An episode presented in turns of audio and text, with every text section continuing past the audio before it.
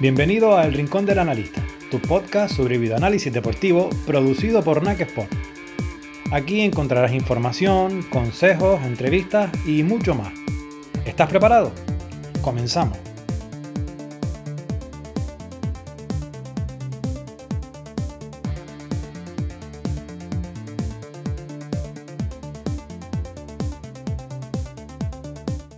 Hola, ¿qué tal? Le damos la bienvenida una semana más al podcast El Rincón del Analista. Hoy vamos a hablar de un tema que muchos profesionales del videoanálisis consideran clave para poder convertirse en analista, que no es otro que la formación. Y para hablar de este tema hemos invitado a alguien que sabe mucho, no solo de videoanálisis, sino también de formación, donde es todo un referente. Dani Pérez, analista y creador de Objetivo Analista, bienvenido a nuestro podcast. Hola, ¿qué tal Gerardo? ¿Cómo estás? Bueno, eh, lo decía en la, en la, introducción y creo que no, no, me equivoco si te considero un referente en el, en el mundo de la formación en bioanálisis, ¿no? Creo que si, si no recuerdo mal son ya cinco años con, con Objetivo Analista, eh, han pasado por, tu, por tus manos, por decirlo de algún modo, muchísimos analistas que hoy están en, en equipos profesionales. Cuéntanos un poco cómo, cómo nace Objetivo Analista y un poco qué, qué es lo que hace. Pues bueno, yo no sé si, si, soy un referente o no. Yo intento, dentro de, lo que cabe, hacer, bueno, cuando doy la formación, pues intentar un poco todo lo que a mí me hubiese gustado cuando yo, cuando yo estaba formándome también, pues lo intento aplicar ahora que yo tengo ese conocimiento. Y Objetivo Analista al final nace un poco por eso, nació porque, bueno, yo cuando, cuando empezaba decía, es que no encuentro, no encuentro nada, miraba en Google, buscaba libros, buscaba formaciones y no encontraba, no encontraba nada me tenía que ir muchas veces pues eh, a, lenguaje en inglés y bueno, cosas así. Entonces yo decía, tenemos que, que, encontrar, buscar un, crear algo que sea único para los analistas y donde los analistas puedan, bueno, pues, pues encontrar las dudas que puedan tener, las actualizaciones. Entonces empezó un poco así, un poco de manera pues altruista para que la gente pudiese, pudiese pues bueno, formarse eh, con, todas las, con todas las preguntas que yo me hacía cuando yo me estaba formando. Y luego a partir de ahí, pues ya unas cosas llevaron a las otras. Y al final, bueno, el blog se empezó a hacer famoso, entre comillas, dentro un poco del nicho de, de analistas. Y ya empezó la gente a, bueno, empezaron a, a, contratarme para sitios de formación, para diferentes centros de formación y la gente me pedía constantemente por email, Dani, eh, crea, crea formación, eh, monta algún curso, nos encanta. Bueno, una vez, la, la, clave fue una vez cuando, que ya como que dije, ostras, esto ya es demasiado, que estaba en un curso en Madrid y me había, y llegó un alumno que había viajado desde Valencia solo al curso de Madrid para verme en la clase que iba a dar una clase de dos horas. Entonces, bueno, eso fue un poco lo que me llevó a, a, evolucionar Objetivo Analista, que pasara de, un blog, simplemente de un blog, a, bueno, pues a, una, a, escuela de formación donde intentamos ayudar a los analistas a formarse. Además, creo que esta semana es especial para ti, es importante, porque hay el lanzamiento de, otro nuevo curso, ¿no? Cuéntanos un poco, háblanos de, de ese curso que, que has sacado esta semana. Bueno, es un, es un curso gratis. Normalmente, bueno, nos, vosotros sabéis que tenemos Analista 360, que es nuestro curso, digamos, estrella, donde es un proceso pues, para aprender a formarte como analista desde 0 hasta 360, como digo yo. Pero bueno, siempre me gusta previo, previo a ese curso, a las inscripciones, que las abrimos tres o cuatro veces al año, siempre me gusta montar algo gratis pues para que la gente lo vea, para que la gente entre en el gusanillo del de, analista, del mundo del análisis, y también pues para la gente que no tiene quizá pues capacidad para poder eh, apuntarse a analista 360, pues que tengan algo de formación gratuita, porque, porque pese a que tengamos formación de pago premium, digamos, más reglada, pero sí que nos gusta, sí que me gusta que todo el mundo pueda formarse, que todo el mundo pueda aprender, que todo el mundo pueda ver webinars. Entonces, el curso que tenemos esta semana es un curso de, tres clases que es completamente gratuito. Vamos a ir liberando tres clases eh, durante la semana donde van a ir ver, ver pues, diferentes, diferentes cosas sobre el mundo del analista. Yo lo llamo, bueno, son los porqués, los qués y los cómo del analista. Es por qué es necesario el analista y por qué es necesario analizar el juego. Luego el qué, es decir, qué tengo que analizar. Una vez que ya tengo claro la necesidad de por qué hay que analizar el juego, y por qué está la función del analista, qué tengo que analizar para hacer un análisis 100% profesional, que esa es la segunda clase. Y luego la tercera es el cómo, que es todas las herramientas y todas las maneras en las que, en las que tienes que utilizar para poder hacer para poder hacer un análisis 100% profesional. Ahí es donde hablamos también de NAC Sport, bueno, y de diferentes herramientas. Entonces es una clase, bueno, es una semana, solo dura una semana, y son tres clases 100% gratuitas, así que nada, si os queréis, quien se quiera apuntar, si está escuchando este podcast, pues que sepáis que, pues que es un objetivo analista y tendréis ahí, tendréis ahí para apuntaros a la clase gratuita. Y luego si os pica el gusanillo y queréis seguir formándoos, pues siempre, siempre podéis ver eh, Analista 360. Quería hablar sobre el tema de, la formación, porque no sé tú en los cinco años que llevas con, con Objetivo Analista, eh, ¿cómo has visto un poco la evolución de la formación? ¿no? Porque ahora parece como que hay muchas más opciones o que incluso se le está dando más importancia al hecho de, estar formado. Ya se, considera, eh, incluso en el, si, si vas a mandar un currículum a un equipo, ya no es solo que tengas conocimientos en fútbol, sino ya tendrías que tener conocimientos en, en bioanálisis y, esa formación ¿no? acreditada de que tú te has formado en, en, bioanálisis y demás. Entonces, eh, ¿crees que ahora sí que se le está dando verdadera importancia a, la formación más que la que había antes o, desde tu experiencia mm, notas más o menos lo mismo?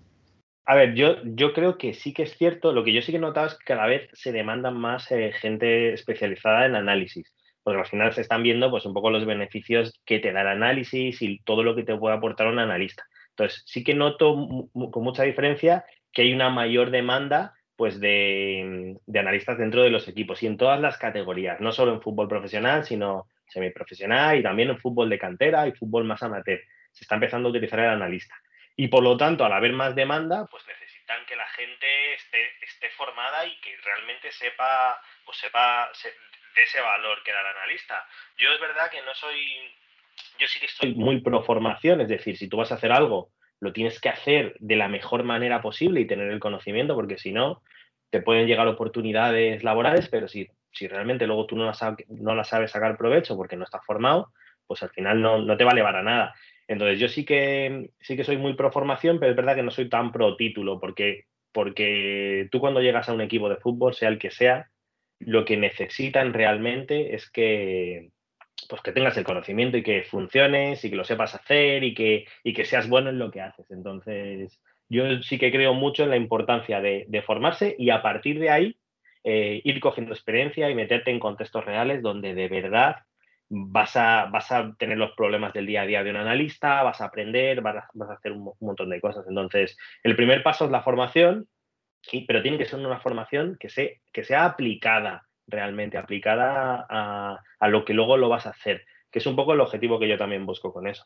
A mí me pasa, me ha pasado un poco que, hay formaciones, es verdad que hay un montón de formaciones ahora y, yo, y hay formaciones buenísimas, la verdad, de compañeros que están haciendo formaciones que a mí me encantan y yo me apunto a muchas de ellas también, yo me sigo reciclando, pero, pero me faltaba a veces un poco formaciones como con un, con un guion, con un contenido progresivo. Muchas veces son ponencias de expertos que son buenísimos y que, y que les escuchas y además te, dan un montón de ideas y de inspiración y a mí me encanta ir. Pero, pero a mí me pasaba al principio que yo iba a ponencias y luego yo llegaba a mi casa y pensaba, pues este analista es buenísimo, fíjate lo que hace y ahora yo cómo hago esto. y, y me, da, me generaba un poco esa situación. Entonces, sí que creo que falta un poco más eh, ese esas formaciones con un proceso de aprendizaje, pues eso, progresivo, que te vayan enseñando poco a poco a cómo hacer las cosas. No solo que te enseñen cómo el resto hace las cosas, cómo los analistas hacen, trabajan en sus equipos, que eso está genial, pero nos, tienen que enseñar cómo lo podemos hacer, cómo lo, eh, qué podemos hacer para hacerlo nosotros. ¿Vale? Entonces creo que ahí todavía tenemos que dar muchos pasos. Está creciendo mucho la formación en análisis y eso es buenísimo, es buenísimo porque significa que hay demanda, significa que hay interés y a mí me parece genial, pero tenemos que ponernos un poquito más en la piel de los alumnos y, entender qué es lo que ellos necesitan para de verdad aprender y poder aplicarlo en sus equipos. Un poquito sobre este tema que, comentas del el interés eh, y la demanda. ¿Has notado que ha, habido un aumento? Como que igual hace 3, 4, 5 años como que no estaba tan instalada la, necesidad de, formarse en bioanálisis y últimamente sí que eh, se está viendo la necesidad de, ser, de tener esa formación específica, de tener ese conocimiento que sí que se, se empieza a demandar en los clubes. ¿Notas que ha habido un aumento en este sentido, que eh, tú, incluso en, en, tus cursos que hay más, eh, más gente interesada, mm, más, más alumnos que, quieran formarse? ¿Hay, ¿Hay un aumento progresivo de, de, la industria o, más o menos un crecimiento sostenible y mantenido? Pues, a ver, yo creo que ha habido un crecimiento muy importante en los últimos años y creo que lo sigue habiendo. Es verdad que, mm, bueno, cada, como te he comentado, cada vez los equipos lo demandan más, pero es, cierto que la gente, es, yo creo, ya considero que la gente eh, sí que está empezando a valorar el, mundo del análisis y del videoanálisis. Entonces, cada vez más gente está más interesada en formarse creo que el crecimiento es no, es exponencial, pero sí creo que es un crecimiento que va en aumento y que creo que va a seguir en aumento mucho. Es decir, yo creo que hay muchos pasos, muchos pasos que dar. Te pongo un ejemplo eh, de equipos profesionales. Equipos profesionales antes tenían un analista o ninguno. Y ahora el siguiente paso es que que están montando departamentos. Entonces, hay un, hay un crecimiento. Antes creció de 0 a 1 o de o tener 1 o 2, y ahora ya de repente están empezando a montar departamentos donde hay gente que se especializa en videoanálisis, gente que se especializa en datos, gente que se especializa en un punto intermedio entre los entrenadores y los analistas. Entonces, yo creo que yo creo que todavía hay mucho camino por recorrer, la verdad. Creo que está creciendo y creo que va en el que va a una velocidad adecuada, que está estamos en el camino adecuado pero me parece que hay, que hay mucho por delante todavía y que es algo de futuro, te diría. Te diría que todavía no está ni asentado. Creo que hay mucho por hacer. Además, tú eres un, buen ejemplo, eh, porque igual antes se, consideraba que igual eh, para ser analista profesional eh, lo más fácil o lo, más cómodo era haber sido futbolista antes, haber tenido esa experiencia previa y entonces como que se acortaba mucho el camino para llegar ahí tú demuestras, tú actualmente eh, también trabajas como, como, analista y empezaste de, cero. De hecho, lo comentabas antes que has sido autodidacta. Eh, un poco, ¿cómo fue tu camino para empezar desde cero hasta, hasta lo que eres ahora, que eres eh, formador y, y, analista? ¿Cómo fue ese, ese proceso? Y realmente, desde tu experiencia, ¿cómo le recomendarías a esta gente que no ha sido futbolista antes? Que sí que le gusta el fútbol, que tiene conocimientos a lo mejor tácticos de lo que puede tener un, aficionado y demás, pero que dice, oye, yo creo que puedo dedicarme a esto. Pues, ¿cómo eh, consideras tú que debería ser ese paso para convertirse en analista profesional, pero partiendo desde cero, desde no tener esa, ese, ese backup previo? Pues a ver, bueno, yo no, no tengo la clave, es decir, no entiendo que hay muchas vías para conseguir eh, pues dedicarte profesionalmente a esto. Yo puedo hablar un poco de la mía y, y, deciros un poco lo que pienso y es, a ver, yo creo que hay una cosa muy importante que, nos, que falta a la gente y que tenemos que entender y es que, que no te va a llamar un equipo top el primer día, es decir, que necesitamos paciencia y que, y que el proceso para convertirte en profesional en el mundo del fútbol, como en todas las profesiones, en realidad es que vayas poco a poco. Porque yo ahora soy analista profesional, pero claro, eh, también he sido analista en un campo de tierra para mis equipos, donde no había ni hierba artificial, y también he entrenado eh, durante 12 años en canteras. O sea, hay un proceso de muchos años en realidad para convertirte en analista o para, o para ser profesional, que, que, le pasa, que lo que digo, pasa en todas las profesiones. La clave para mí es dar siempre pasos hacia adelante. No sé, habrá diferentes vías y diferentes formas para llegar a, a tu objetivo, que es pues, dedicarte profesionalmente o disfrutar del, mundo del fútbol, pero, pero mm, lo importante es esa paciencia y ese paso a paso. Paso a paso es, si, estoy, si parto desde cero, pues primero me tendré que formar como analista, empezar a descargarme algún software de videoanálisis empezar a probar, coger, ir a grabar partidos del equipo de mi barrio quizá eh, para poder analizarlos, meterme en algún equipo pequeño para empezar a hacer pruebas y a partir de ahí ya estás dando pasos hacia, hacia el objetivo. El siguiente, pues a lo mejor ya eh, empiezo a entrar en un equipo semiprofesional y luego conozco gente y lo hago muy bien y me llaman para otro mejor y después para otro mejor. Entonces no es, no, no, no podemos pretender, me saco el título de entrenador y ya me llama el Barça para entrenar. Tenemos que ir paso a paso. Y es verdad que ahí perdemos un poquito de, de paciencia, porque mi proceso al final también fue, fue largo. no fue un, no fue como el de la mayoría de la gente. Es verdad que si quizás tienes esos contactos y esa experiencia en fútbol profesional como jugador, pues te abre, te facilita, digamos, el camino. Pero como llegues allí y luego no tengas el conocimiento, te, va a dar un poco igual. Entonces, eh, por resumir un poco, yo creo tener muy claro que hay que dar pasos hacia adelante y esos pasos es, me formo, me formo en videoanálisis, me formo en el mundo del fútbol, quizá en entrenador, quizá con congresos, eh, me formo en habilidades complementarias, es decir, en comunicación, en un montón de cosas que me van a ayudar a ser mejor profesional y a partir de ahí ir cogiendo experiencia y empezar a, experimentar y a practicar de manera real. Primero en equipos más pequeños, quizás si estás de entrenador en algún sitio, empezar a analizar en ese, en ese equipo a tu propio equipo, eh, quizá colaborar con compañeros entrenadores que estén en otros equipos. ¿Por qué no? Yo muchas veces le digo a la gente, que me pregunta, Dani, ¿cómo empiezo? Digo, ¿no conoces ningún entrenador en algún equipo que tenga una buena categoría, que sea un equipo preferente, cualquier cosa? Y dile que le vas a ayudar, que le vas a hacer análisis, que le vas a mostrar tu trabajo, eh, porque a ti te va a valer para meterte en un contexto profesional y, al entrenador le va, a dar, le va a dar un servicio. Quizás entrenador mañana está en otro equipo, quizás entrenador le preguntan, le preguntan, eh, oye, necesito un analista, ¿conoces a alguien? Mi caso, mi caso fue así yo realmente, eh, para llegar donde estoy, fue a través de, que yo había hecho buenos trabajos en, unos equipos y entonces al final se pusieron en contacto conmigo a partir de, una recomendación. Entonces, creo que es muy importante pues, que te vayas metiendo poco a poco ahí, con paciencia, pero, sin, pero constante, de manera constante, experimentando y al final irás dando los pasos adecuados, irás dando pasos hacia adelante hasta donde, bueno, pues hasta donde tengas la suerte o la capacidad la capacidad de llegar.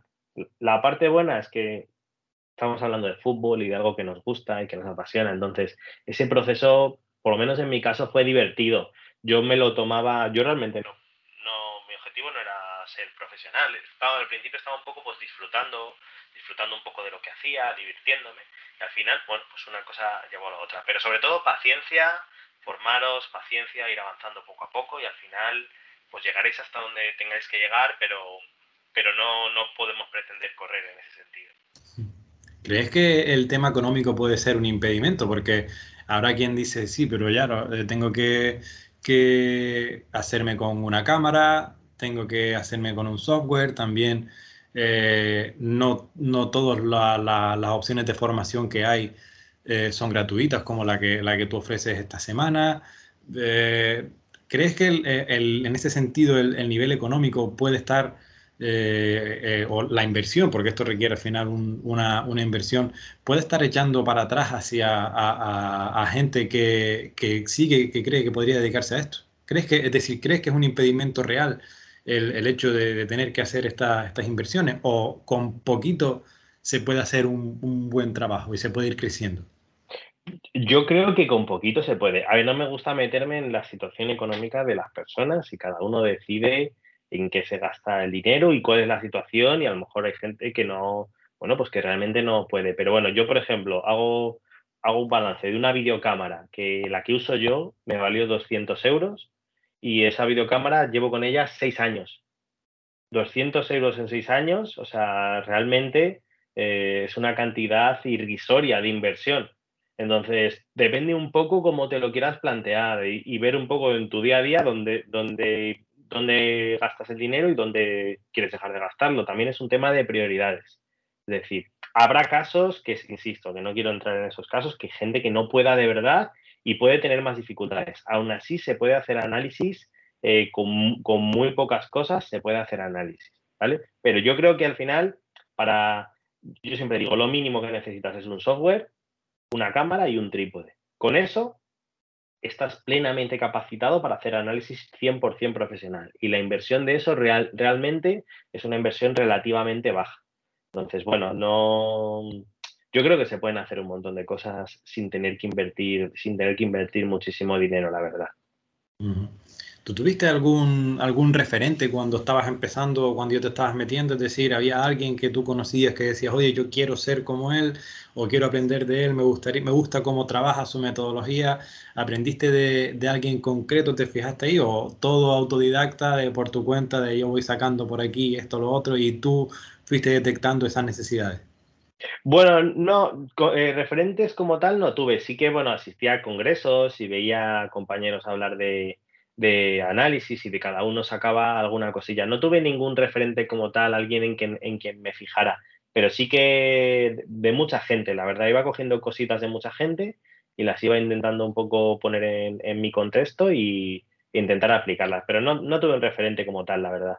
Es verdad y como te he dicho, no, casi no había. Cuando yo empecé había muy poco, entonces no tenía, por desgracia, no tenía mucho donde fijarme.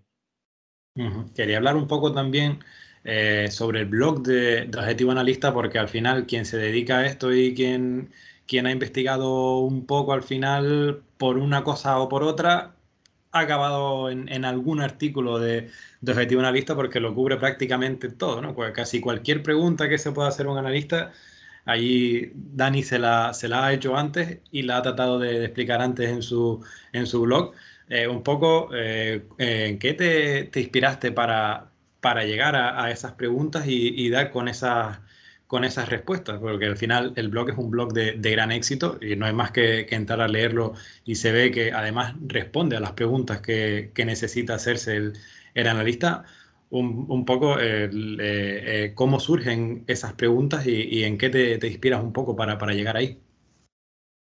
Pues en realidad lo, has medio respondido tú y es que yo en, mi día a día me, me, van surgiendo preguntas y esas preguntas digo, pues esto lo podría poner en el blog y, preguntar y, explicarlo. Ahora, por ejemplo, hemos sacado un artículo que es una preguntas, son súper sencillas, pero eh, eh, de las preguntas que me llegan a mí normalmente objetivo analista, el email es, ¿cómo puedo unir eh, vídeos?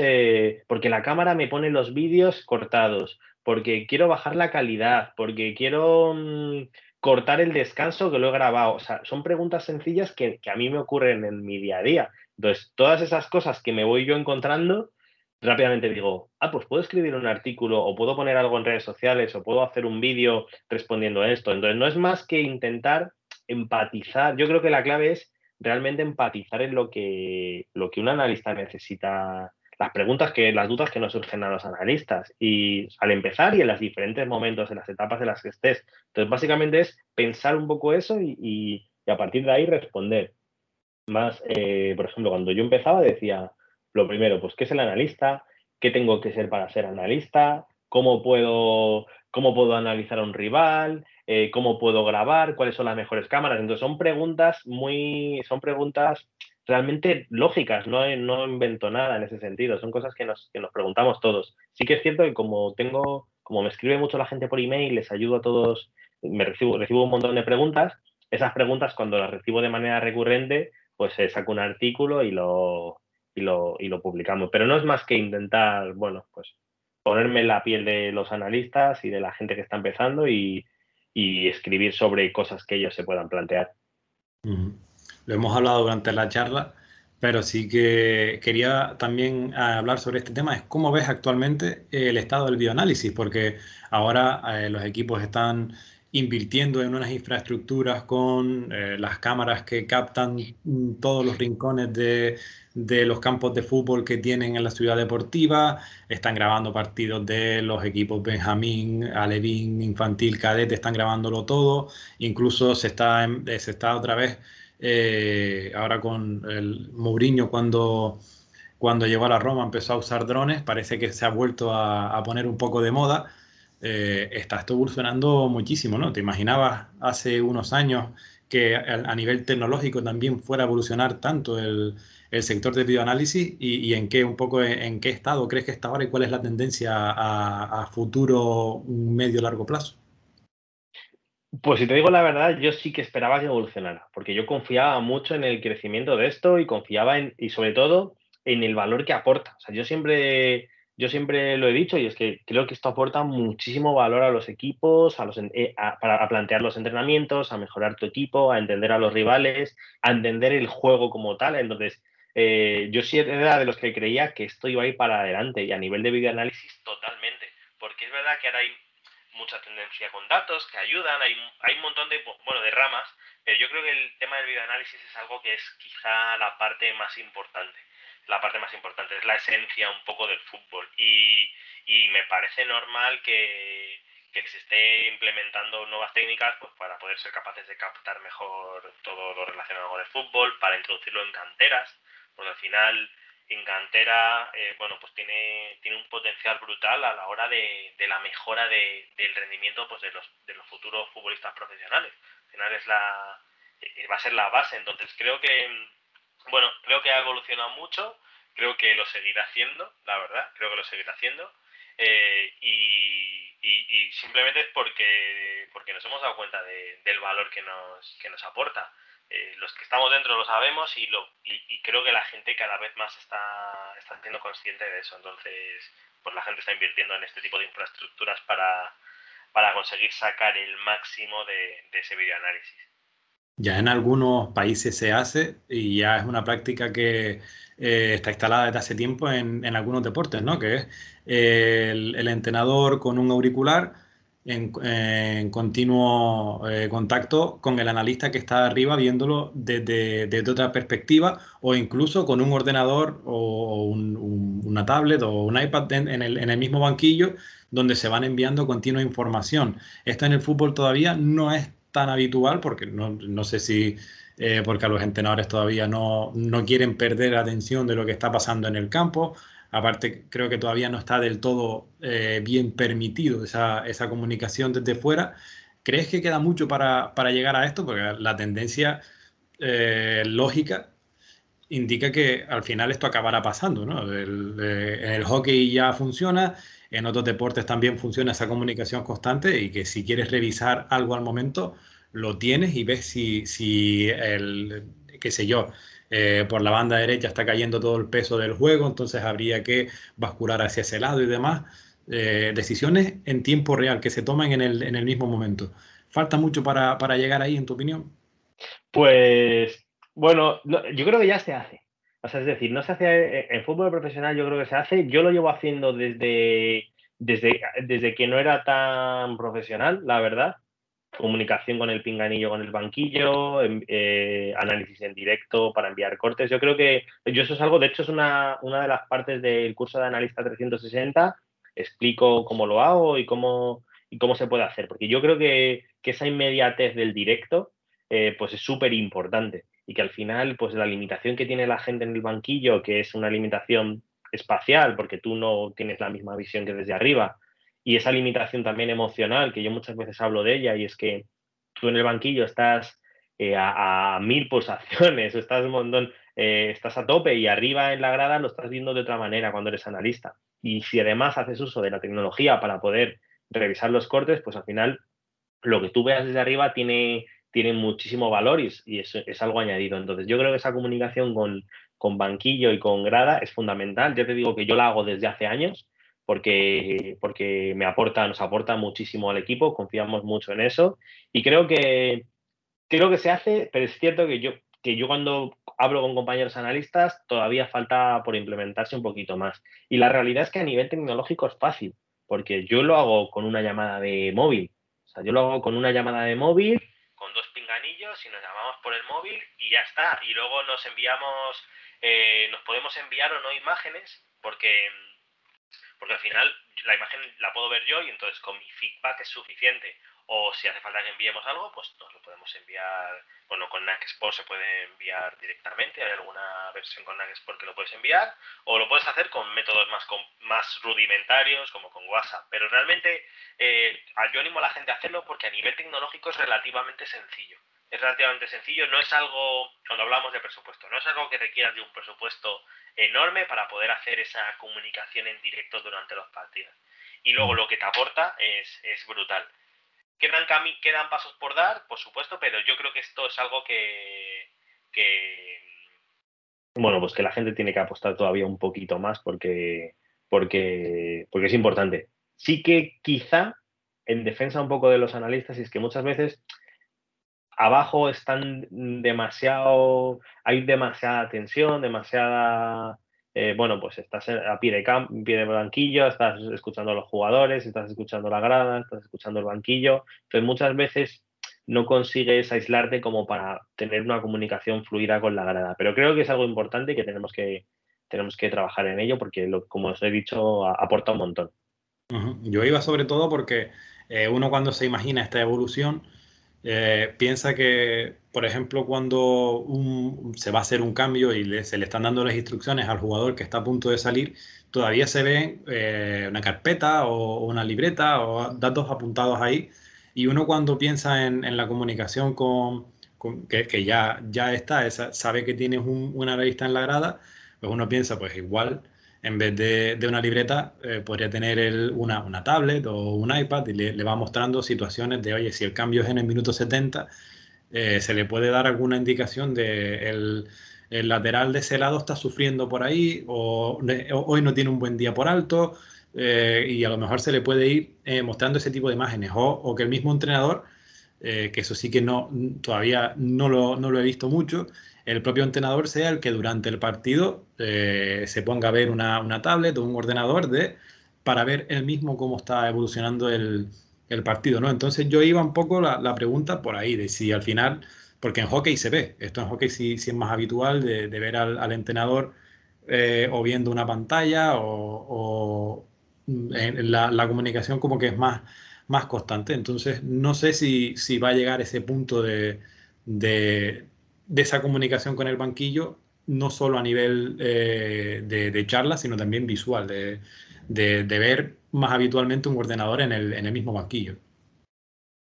Sí, a ver, yo creo que, eso puede llegar. Es cierto, por un lado, que yo esto me lo planteo algunas veces, nosotros lo hacemos, ¿vale? Lo hemos hecho y yo lo he hecho algunas veces, pero eh, en el sentido de que si yo como analista ya estoy viendo una imagen y doy un feedback, quizá la persona que le dé el feedback no, tiene por qué ver esa imagen. No sé si me explico, porque al final estamos como doblando trabajos, es decir, si estamos trabajando en un staff multidisciplinar donde todos confiamos en todos y, tenemos un analista para que revise las imágenes o un segundo entrenador para que desde el banquillo revise las imágenes, quizá no es necesario que todos revisemos las imágenes que ya hemos visto, sino que mm. una persona, quizá en ese trabajo coordinativo, una persona corta y revisa la imagen y, pasa la información. Y esa información la pasa, puede pasarla por formato vídeo, la puede pasar con un audio, lo puede pasar de como sea. Esa información, una vez que ya se ha pasado, yo, mi punto de vista es que ya hay que confiar en ella, porque, porque para, eso, somos un staff que trabajamos juntos. Entonces esa información ya le llega y, esa información pues ya se le da al jugador que vaya a entrar o se le da al entrenador o, eh, o lo que sea, pero no es necesario que, el analista vea el vídeo y el segundo entrenador vea el vídeo y luego el entrenador vaya a revisar el vídeo. Si el entrenador, yo creo, desde mi punto de vista, la, manera más efectiva es que si el entrenador tiene una pregunta, eh, se comunique con, con Grada, con el analista, y diga, Dani, échame un vistazo a em, las presiones en bloque alto, que, a ver cómo somos, a ver qué este problemas estábamos teniendo. Y entonces hace el entrenador lanza la pregunta y recibe la respuesta, pero no tiene por qué recibir el medio en el que el formato en el que va la respuesta, que sea el vídeo, que sea. No sé si me explico. Entonces, al final creo que es operativo hacerlo de esa manera. E, eso no quita que no tenga que haber un ordenador, que yo sí que estoy de acuerdo con eso, y que no tenga que haber una tablet donde se puedan recibir cosas, incluso el propio partido en directo con un delay, que a mí eso me parece muy interesante, por ejemplo. El tema de, de tener la tablet del ordenador y estar viendo el partido con un delay de 30 segundos. Y cuando algo ocurra, puedes revisarlo en el, partido. O sea, yo sí que creo mucho en ese tipo de, tecnología en banquillo, pero, pero no creo en que todos tengan que ver todo, porque al final eh, no, es neces creo que no es necesario. ¿vale? En el staff hay que confiar en esa comunicación y si alguien de abajo tiene preguntas y no y se las puede responder al analista, con esa respuesta debería ser suficiente para poder tomar, para poder tomar esas decisiones. Y ya para ir terminando, no te quiero quitar más tiempo, pero sí que eh, nos gusta siempre eh, en estas charlas preguntar o salirnos un poco de, del tema tan serio, por llamarlo de algún modo. Estamos hablando del, tema que nos, que nos ocupa, pero también nos gusta saber la parte divertida de todo esto, de alguna anécdota que, haya podido pasar, algo que recuerdes con, o que igual en este momento no fuera tan divertido, pero ahora con el tiempo dices, oye, pues lo recuerdas con, más cariño o con, un, tono más, más divertido, ¿no? Siempre nos gusta saber, porque al final cada analista tiene su, propia historia, ¿no? Y a todos les ha pasado algo, su, su propia aventura y nos gusta saber un poco las aventuras de, cada uno porque eso también mucha gente se verá reflejada porque a todos les ha pasado algo que, algún día fue, fue sorprendente o fue llamativo, ¿no? En tu caso, ¿qué, anécdota podrías recordar de, que te haya pasado en tu trabajo, ya sea como formador o en el campo de fútbol o... No, pues al final te pasan, te pasan muchas cosas, no sabría decirte una. No sé, me ha pasado, bueno, yo por ejemplo, que me compré, yo me compré un andamio en Wallapop en uno de los equipos cuando empecé y fui yo allí a montarlo, me monté yo el andamio para poder grabar porque era porque yo quería, me estaba introduciendo en el análisis y yo quería hacer las cosas y por mí mismo, bueno, pues me pasó que el, que el andamio lo monté mal porque yo no tenía ni idea de montar andamios, lo monté mal y un día con viento y con lluvia pues estuve, empezó a menearse eso, que me tuve que bajar porque si no me venía, me, venía abajo en mitad del partido. Pero sobre todo lo que me han pasado son accidentes y cosas así. Como muchas veces voy también, por ejemplo, los descansos, voy corriendo al, al vestuario para enseñar acciones en el vestuario, una vez que he hecho el análisis en directo, me he caído, me he tropezado, se me ha caído el ordenador, una vez me caí por las escaleras, o sea, me han pasado un montón de cosas como en ese estrés, de, sobre todo en el estrés del directo, de ir corriendo de un lado a otro, eso me ha pasado, eso me ha pasado varias veces, sí, sí. Y luego, bueno, también es cierto que en algunos campos, pues claro, te pones a analizar desde la grada o hacer cosas, eh, sobre todo cuando vas de visitante, pues que en algunos campos eh, la grada cuando vas ganando no le hace mucha gracia que tú estés con el pinganillo hablando con el banquillo y diciendo cosas. Entonces hay, hay que estar, hay que tener cuidado con lo que se dice. Claro, hay, no, hay veces que me dicen desde el banquillo, Dani, hoy hablas menos. Y digo, ya, es que hoy no puedo hablar tanto porque, porque está aquí la gente tensa, me están insultando, entonces, eh, entonces tengo que tener mucho, tengo que tener cuidado. Entonces cosas así me han pasado, bueno, no sé, cosas sobre todo accidentes, ya te digo que sobre todo accidentes con el material. Igual en 5 o 10 años da para, para, un libro con... Sí, para un libro. Sí, accidentes ocurridos en, en, la vida de un analista en el día a día. Sí, eso, eso puede ser, es una buena idea. Pues bueno, Dani, no te quiero quitar más tiempo. Como siempre, agradecer mucho no solo que te hayas pasado por el, por el podcast, sino el trabajo que haces para fomentar el, el crecimiento del bioanálisis, la ayuda que le, que le haces a, tantos analistas que no solo que quieren empezar, sino que quieren aumentar o potenciar su, formación. Y, bueno, que, vaya muy bien el, curso, que sigas ayudando a, tanta gente y que la próxima vez que, que, hablemos nos contemos nuevas anécdotas y estemos hablando de nuevas evoluciones en, en el mundo del bioanálisis.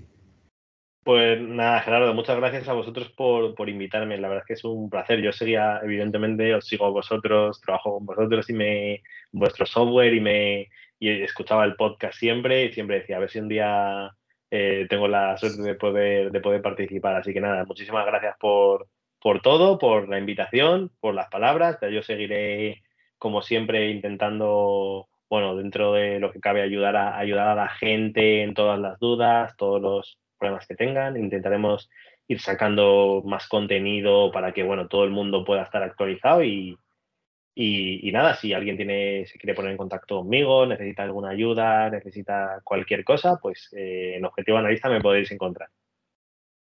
Queda dicho. Dani, un abrazo, muchas gracias. Un abrazo, hasta luego.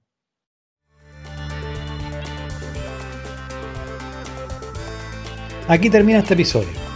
Recuerda suscribirte para que estés al tanto de todas las novedades sobre videoanálisis. Muchas gracias por acompañarnos. Hasta la próxima.